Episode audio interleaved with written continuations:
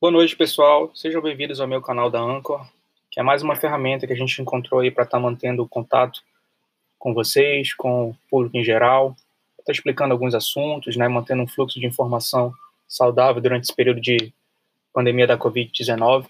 E a gente tem muito a tratar hoje sobre esse tema, tá? Sobre essa pandemia do coronavírus, que é um assunto que tem ah, tomado conta dos nossos noticiários, tem tomado conta aí da não só dos noticiários, mas de todas as conversas, do, dos anseios da população, dos medos, né, dos receios. E a gente gostaria de estar explicando um pouquinho mais sobre o que é que está acontecendo, claro que dentro do nosso entendimento. E é muito importante esclarecer a população, deixar a população, entre aspas, tranquila.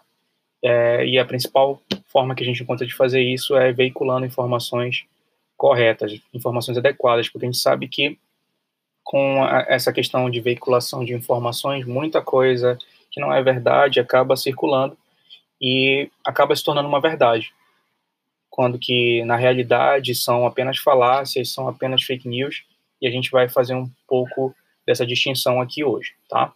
Para quem ainda não me conhece, para quem está uh, compartilhando esse link com outras pessoas, familiares, amigos, eu me chamo aqui Nobre, eu sou biomédico, doutor em doenças tropicais pela Universidade Federal do Pará, é um prazer estar te recebendo aqui para tirar as tuas dúvidas, para falar um pouco sobre esse tema.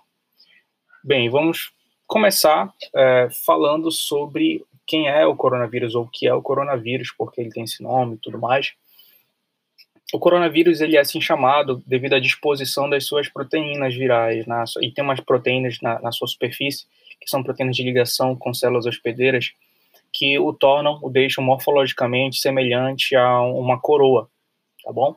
Então, como eu estou falando para um público em geral, não só para o público da área da saúde, não só para biomedicina, farmácia, nutrição, medicina, como eu estou falando para um público geral, vou tentar deixar as informações o mais acessíveis possível, tá? Então, o coronavírus é assim chamado porque o seu formato é um formato de coroa, semelhante à coroa, então deriva dessa palavra, tá? o coronavírus é algo recente para muita gente, sim, tá? Mas o coronavírus ele já é uma, um vírus, é um agente infeccioso que já circula na população há muitos e muitos anos. Tá? Ah, mas por que eu só ouvi falar do coronavírus agora? Porque o coronavírus, ele não tinha, ah, ele já teve um potencial pandêmico anteriormente, tá? mas foi controlado na Ásia e no Oriente Médio, e até então ele não tinha causado nenhum tipo uh, de situação é, infecciosa fora desses locais que eu mencionei, tá? Ásia e Oriente Médio. Então, por exemplo, ele já circula aqui uh, na nossa região? Sim, há muito tempo. Eu, inclusive, publiquei um artigo em 2014, eu acho que eu já falei em outras oportunidades acerca disso. Em 2014, eu publiquei um artigo sobre a, a circulação dele aqui, associado a infecções respiratórias agudas. Esse artigo, publicado em 2014 na revista Panamazônica de Saúde, foi a primeira detecção dele aqui na região norte. Ah, mas é esse coronavírus que está circulando atualmente? Não. Era um coronavírus já conhecido, um coronavírus que não tinha o potencial é, pandêmico, um potencial de alta disseminação como esse tem.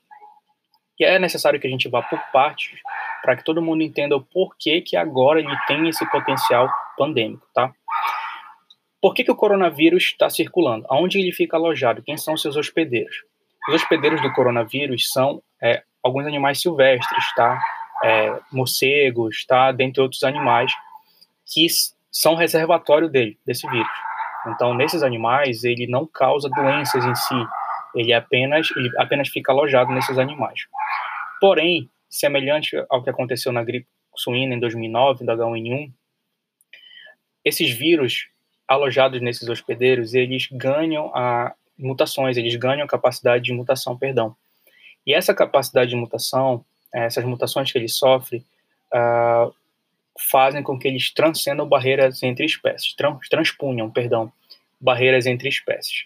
Como isso acontece? Um vírus que está acostumado a infectar animais silvestres, chega um momento que ele vai sofrendo mutações e ganha a habilidade de infectar seres humanos. Isso não é algo recente, não é um fenômeno novo, isso já aconteceu outras vezes, no próprio H1N1, onde o animal ganhou mutações, perdão, onde o vírus ganhou mutações em aves e suínos, e essas mutações vieram infectar seres humanos e o ser humano começou a transmitir isso de pessoa para pessoa, que a gente chama de transmissão comunitária. O coronavírus foi bem semelhante. Por que, que ela é chamado? Uh, qual é a diferença de coronavírus, Covid? O que é que isso tem a ver? O coronavírus é o agente infeccioso em si e a Covid é a doença associada ao vírus, certo? Por que, que é chamado de Covid-19? Porque os primeiros relatos da infecção foram no final de 2019, mais especificamente de 25 e 31 de dezembro, uma cidade da chinesa chamada de Wuhan. Nessa cidade de Wuhan, na China, uh, existem relatos de que pessoas que manipulavam morcegos e manipulavam outros animais silvestres entraram em contato com esses é, com esses animais, tá, reservatórios, e houve aí uh, um primeiro relato de infecção. A partir desse momento, uh, o vírus começou a circular, não se sabia da capacidade que o vírus tinha de infectar seres humanos, então é um vírus que estava presente num animal silvestre, ganhou mutações, começou a infectar seres humanos e ganhou a habilidade de passar de humano para humano. São eventos repentinos, tá? E essa capacidade de infectar seres humanos é que faz com que ele seja perigoso. Por que, que ele se torna perigoso? Porque ele ganha a capacidade de transmissão comunitária, ou seja, um indivíduo infectado ele começa a passar para outros indivíduos. Nem todos os agentes infecciosos possuem essa capacidade. Alguns agentes infecciosos eles infectam populações específicas, se mantêm nessas populações específicas e não são, é, não têm a capacidade, por exemplo, de passar de pessoa para pessoa. Eles não têm essa habilidade, eles não são eficientes a esse ponto. Não é o caso desse coronavírus. Esse novo coronavírus ele possui exatamente essa capacidade, muito parecido com o vírus influenza, que é o responsável pela gripe. Tá? Ele tem essa capacidade de passar de pessoa para pessoa através de contato direto, saliva, gotículas, espirro, tosse, tá? Aerossóis. Então, são situações é, muito parecidas com os outros vírus respiratórios, metapneumovírus, influenza, o, o vírus essencial humano, que é o VRS. Tá? Então, todos esses vírus já circulavam aqui. Apenas esse coronavírus é um vírus que tem mutações, ele é um vírus ao qual o nosso organismo não possui imunidade contra ele, e a gente se torna vulnerável nesse ponto. A grande questão que gera muita dúvida nas pessoas é que o vírus, por mais que ele tenha essa grande capacidade de se disseminar entre as pessoas, por mais que esteja causando esse grande terror na, na população do mundo todo, é, em questão de porcentagem, ele possui uma taxa de, de agressividade, uma taxa de virulência menor do que a do, do influenza, por exemplo, ou de outros vírus. Por que, que isso acontece? O influenza, por exemplo, ele tem uma maior probabilidade da, da progressão para infecção, eh, para infecções graves, perdão, para infecção respiratória grave. O coronavírus ele tem um, segmento de risco específico, que é, no caso, os idosos. Ah, isso quer dizer que ele só vai evoluir a gravidade em idosos? Não. Tanto que aqui no Brasil, jovens adultos estão evoluindo para situações de gravidade, enquanto que na Ásia apenas os idosos estavam evoluindo para essa situação mais grave. O que acontece é que esse grupo populacional é mais sensível geneticamente ao vírus, então ele tem uma capacidade de agressão nesse, nesse segmento populacional um pouco maior. Então os nossos idosos estão mais vulneráveis. Isso não quer dizer que outras populações de outras idades não tenham a, a, o risco, não corram o risco de se infectar. Muito pelo contrário, correm. Inclusive, não só correm, como também se tornam reservatório para outras pessoas. Assim como os animais são reservatórios desses vírus de outras espécies que ganham a capacidade de infectar seres humanos, nós também podemos ser reservatórios momentâneos desses vírus. Como, por exemplo, agora tem se tornado dessa forma, tem acontecido dessa forma. Ah, um indivíduo, por exemplo, que não está no grupo de risco, um jovem, uma criança, se infecta com vírus pode permanecer sintomática ou pode manifestar os, o, o, a, a, os sintomas da infecção. Independente se ela manifestar ou não os sintomas da infecção, ela se torna um reservatório. Então, um idoso que entra em contato com essa pessoa infectada vai contrair, vai ser infectado e provavelmente vai apresentar sintomas mais graves, porque é uma característica específica desse vírus. Ele tem uma taxa de agressividade, uma taxa de virulência que a gente chama um pouco maior para indivíduos idosos, tá? Então, esse é um detalhe muito importante. Com relação à epidemiologia do vírus, a sua distribuição mundial, quase todos os países já têm apresentado seus relatórios com relação à presença do vírus, tá? Então, é difícil hoje a gente encontrar um país que ainda não tenha relatado algum tipo de, ou pelo menos caso suspeito, se não suspeito, pelo menos, é, se não confirmado, perdão, pelo menos suspeito para coronavírus. Tá? Muitos países já têm relatado casos. Tá? O Brasil não está longe disso. O Brasil começou a relatar os primeiros casos pela região sudeste, São Paulo, Rio de Janeiro, e agora as, a, o número de infectados já se estende para outros estados, inclusive o estado a partir do qual eu falo, que é o estado do Pará. Ah, tocando nessa parte da, da epidemiologia em si, a gente entra no aspecto social. Por exemplo, estamos no estado do Pará, especificamente. No estado do Pará, até o dia que eu vos falo, a gente tem cinco casos confirmados, até o último boletim da Secretaria de Saúde do Estado, a SESPA.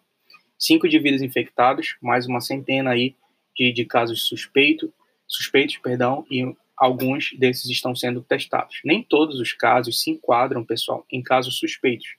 É, ele precisa preencher uma série de requisitos, dos sintomas, principalmente falta de ar, e um outro muito importante que é ter contato com uma pessoa infectada ou ter vindo de viagem de um local que já tenha registrado algum caso confirmado. Tá? Isso é muito importante. Por que é importante fazer essa distinção?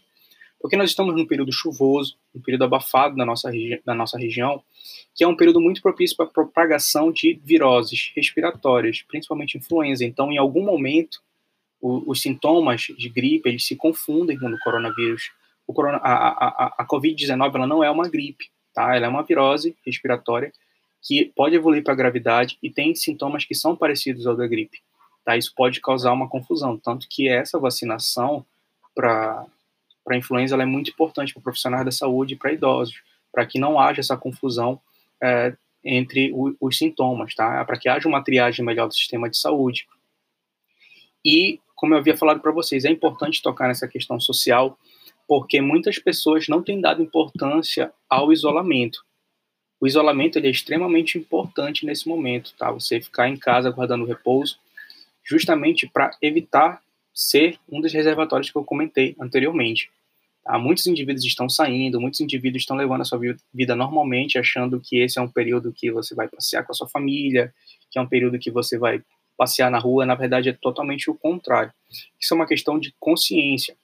Inclusive, é um dos motivos pelo qual eu estou gravando esse podcast para vocês, para vocês divulgarem entre os conhecidos de vocês, pessoas que estejam de repente resistentes a essa situação, justamente para que ela entenda que ela está colocando em risco não só a sua saúde, mas a saúde de uma população toda, tá? A Itália, por exemplo, começou ah, com o, o, isolamento já um, um pouco mais tarde, mesmo com toda a estrutura que eles têm, eles começaram o isolamento um pouco mais tarde, algumas pessoas não deram importância, então uh, já no início do, do, do, do, relato de casos confirmados na, na Europa, uh, já estava tendo, ainda estava tendo jogo de futebol na Itália, estádios lotados, inclusive as, grande parte das pessoas que foram confirmadas para a Covid-19 uh, em algumas cidades italianas foram pessoas que estavam frequentando o estádio. Então, são pessoas que não deram importância a esse período de isolamento, tá? esse período de, de, de afastamento do convívio social, e agora estão vivendo esse drama de um número gigantesco de pessoas infectadas.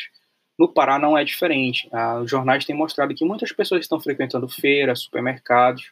Eu mesmo fui tentar tomar vacina da gripe em três locais diferentes, ainda não consegui. Em alguns locais eu nem desci do carro justamente por conta do risco. Muitas pessoas ainda, muita aglomeração de pessoas, é muito complicado, pessoal, a gente se expor ao risco, mesmo que seja para tomar uma vacina.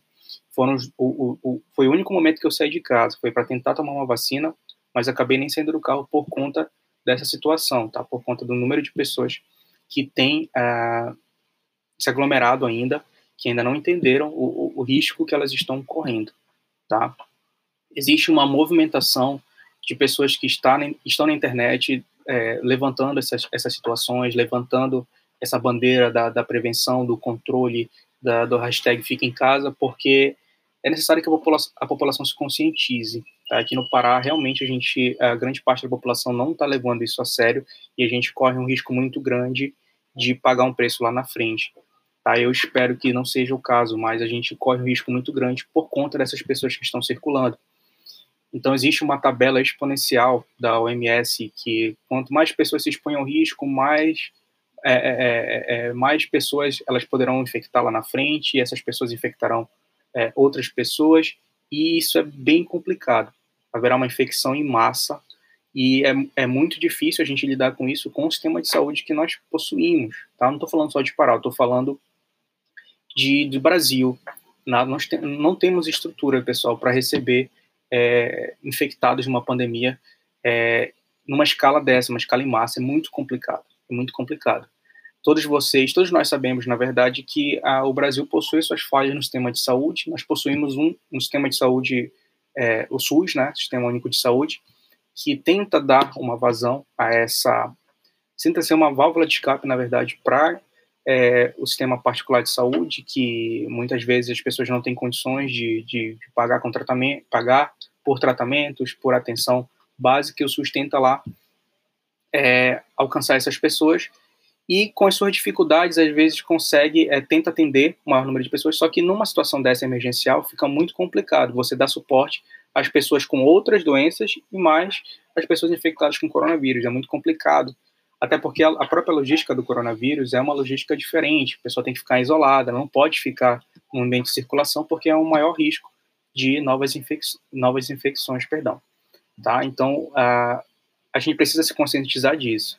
Caso aconteça uma, um número de, de infecções em massa, uma escala em massa de infecções, nós não estamos preparados para para lidar com esse tipo de situação. Haverá realmente um colapso do sistema de saúde, como vem sendo propagado.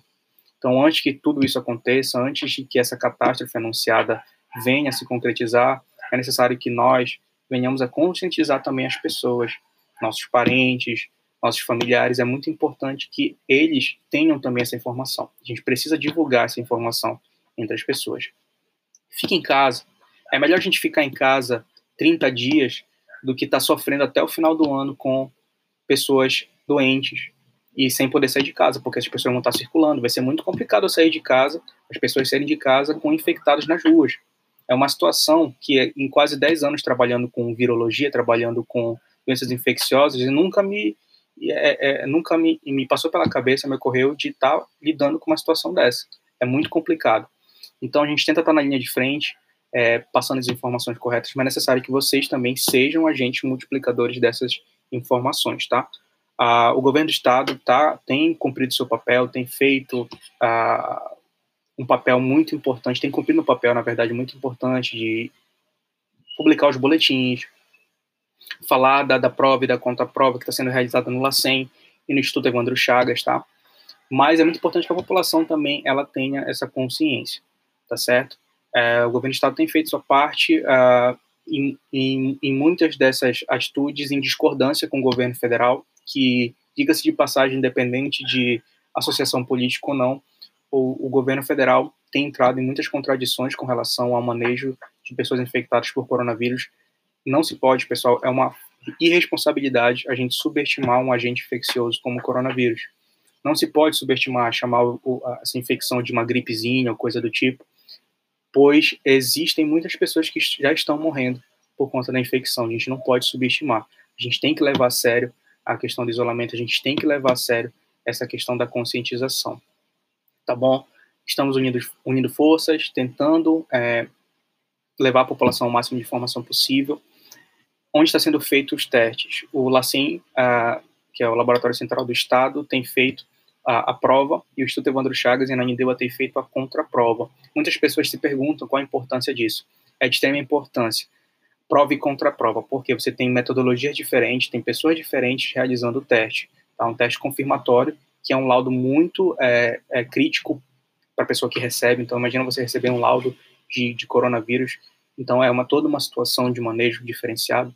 Então, o Instituto Evandro Chagas e o LACEND estão trabalhando em conjunto, agora justamente para ter um laudo fidedigno, liberar um resultado confiável.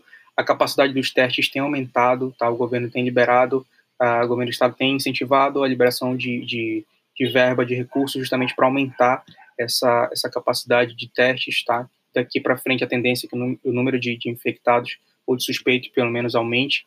Então é muito importante que a gente também aumente essa capacidade de testes, tá bom? Então eu acho que de um modo geral é, são pontos que não são tão bem explicados na, nos noticiários, porque são pessoas que muitas das vezes não, não dominam essa parte biológica. Então é muito importante a gente tocar nesse assunto. Tá? Eu espero ter esclarecido algumas dúvidas de vocês. Vou é, verificar aqui algumas dúvidas, algumas perguntas, na verdade, que me mandaram, acabei de receber acerca do, do coronavírus. E eu vou tentar responder para vocês dentro daquilo que a gente é, considera cientificamente correto, tá? o que tem sido publicado na literatura. Por exemplo, em quais espécies uh, os animais, em quais espécies, na verdade, o coronavírus, coronavírus perdão, pode habitar?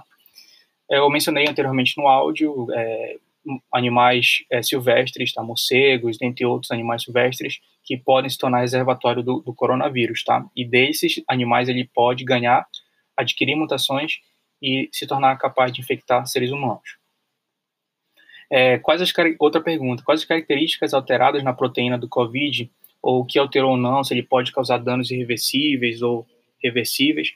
Isso depende muito de cada organismo, tá? a capacidade de ligação dele, a virulência dele, é, através de mutações que aumentou, estão sendo feitos estudos, estão sendo realizados estudos, na verdade, filogenéticos e estudos para verificar em que situações específicas do DNA do material genético do vírus ele ganhou essa capacidade, tá? Uh, existe um receptor específico tá, para o coronavírus, que pode ser pronunciado em inglês ou em português, ACE2 ou ECA2, são receptores específicos nas células hospedeiras que se ligam ao, ao, vírus, tá? O vírus se liga a essas células, faz o processo lá de adsorção, penetra seu material genético e aí começa o processo infeccioso, tá? Então, foram essas situações que foram alteradas, ele ganhou uma capacidade muito maior de realizar isso daí, e dependendo do organismo, ele pode realmente causar é, danos, uh, ou o indivíduo pode permanecer assintomático, isso depende muito de cada organismo, tá bom? Uh, uma pessoa infectada, outra pergunta, uma pessoa infectada com coronavírus, ela pode ser novamente infectada? É, existem muitos estudos é, imunogenéticos relacionados ao coronavírus, a esse novo coronavírus, mas é muito arriscado dizer algo de maneira é, preliminar, tá? É, teoricamente, quando você se infecta com um agente desse, você ganha imunidade contra o mesmo. Então, provavelmente, pelo mesmo agente infeccioso, você não vai se infectar novamente. É necessário que ele sofra uma mutação e depois, no outro período sazonal, ele venha te infectar novamente, tá? Pela questão lógica. Mas o coronavírus, o Covid-19, na verdade, ela tem sido estudada de uma maneira mais aprofundada para que essas e outras perguntas sejam respondidas de maneira mais exata. Os estudos ainda são preliminares com relação a isso.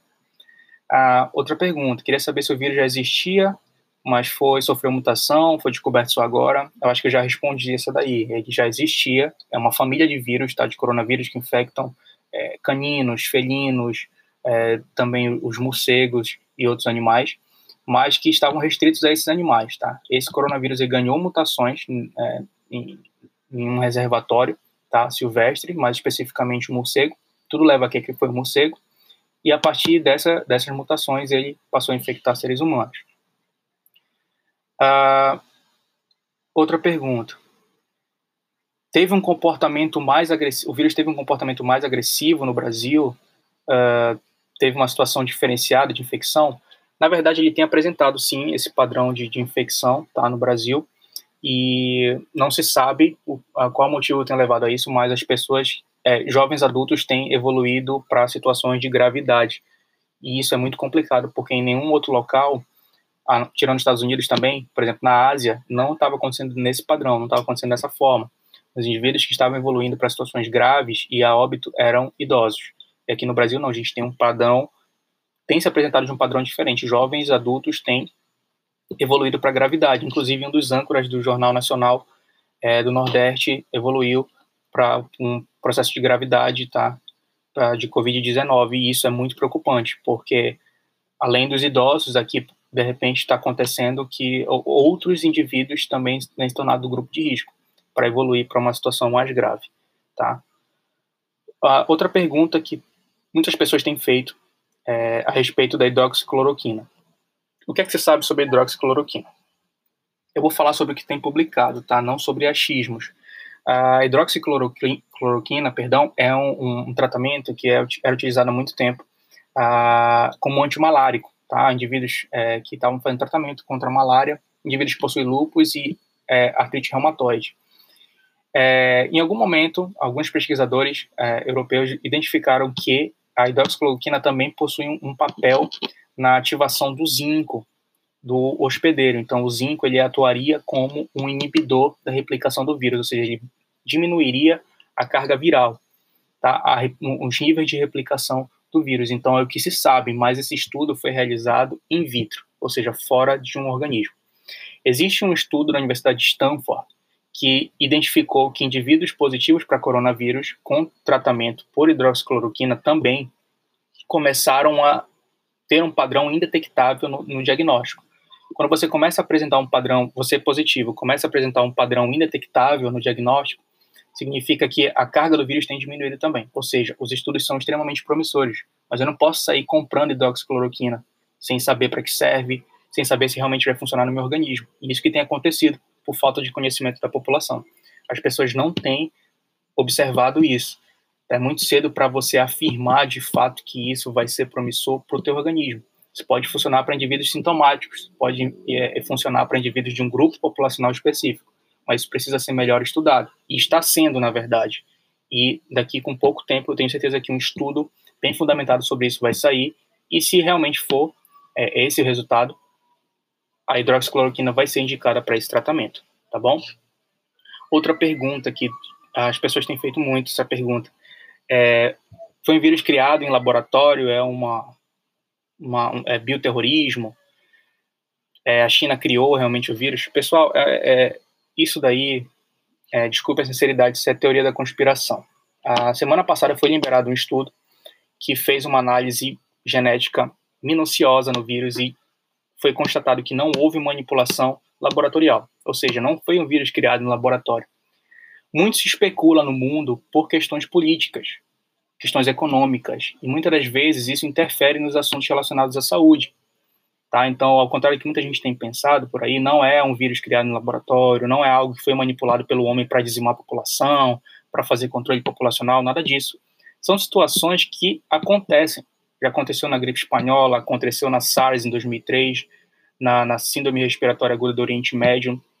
São situações imprevisíveis, são mutações que acontecem e dentro da natureza fica muito difícil você prever alguma coisa, tá? Mas é, é uma responsabilidade muito grande também a gente ficar espalhando informações como essa, de que o vírus foi criado no laboratório, quando na verdade já houve um estudo em que foi constatado que ele não foi criado no laboratório. Foi realmente uma mutação que ele sofreu no reservatório animal e isso vai infectar seres humanos, tá bom? O que é, necessário que eu queria finalizar aqui com vocês para que vocês repliquem essa informação, essas informações, perdão, para os seus familiares, amigos, pessoas que vocês gostam. Pessoal, vamos levantar essa bandeira, vamos ficar em casa, vamos manter o nosso cuidado em casa, tá? Vamos fazer um home office. É importante a gente fazer esse sacrifício agora, a gente ter nosso cuidado, ficar em casa, cuidar da nossa família, ficar perto das pessoas que a gente ama, para que a gente evite novos casos de infecção como eu disse para vocês, é melhor a gente ficar em casa por 20, 30 dias do que ter que sacrificar, por exemplo, seis meses, sete meses, um ano, porque ainda vão ter pessoas circulando pela rua com risco de serem infectadas. Tá bom? Eu espero ter ajudado vocês, eu espero ter esclarecido algumas dúvidas. É, qualquer outra dúvida adicional, vou deixar aqui na descrição o meu e-mail, vou deixar aqui na, na descrição as formas de contato que você pode ter para deixar dúvidas. E no próximo episódio uh, dessa dessa série de podcast que eu vou estar gravando para vocês semanalmente, eu posso estar respondendo, esclarecendo outras dúvidas para vocês. Tá bom? Espero que vocês tenham gostado. Divulgue essa informação entre os familiares e amigos de vocês. E ao maior número de pessoas que isso chegar, quanto mais pessoas isso chegar, mais vidas nós iremos estar salvando, tirando aí desse risco de, de novas infecções.